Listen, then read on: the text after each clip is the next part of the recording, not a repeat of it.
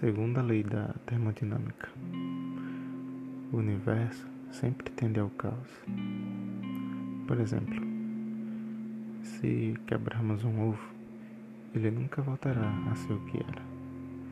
Mesmo se deixarmos ele quieto, ele vai apodrecer e não será o mesmo. Então, partir de um sistema fechado, ordenado, seja um ovo ou um ser vivo e com raras exceções e sem nenhuma interferência, ele sempre irá em direção ao caos.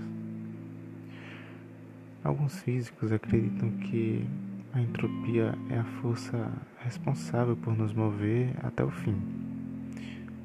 Abre aspas. O momento da entropia é o que distingue o passado do futuro, dando uma direção ao tempo. Fecha aspas. Stephen Hawking. Mas, partindo do pressuposto de que o tempo é absoluto, em um sentido filosófico, conseguimos enxergar um lado bom. O que podemos aprender com a entropia é que tudo passa. A uva, o ferro. Desculpa por isso. A dor vai passar. A angústia, a aflição. Esse momento ruim, até lá, o que a gente pode fazer é aguentar firme Espere no Senhor, seja forte.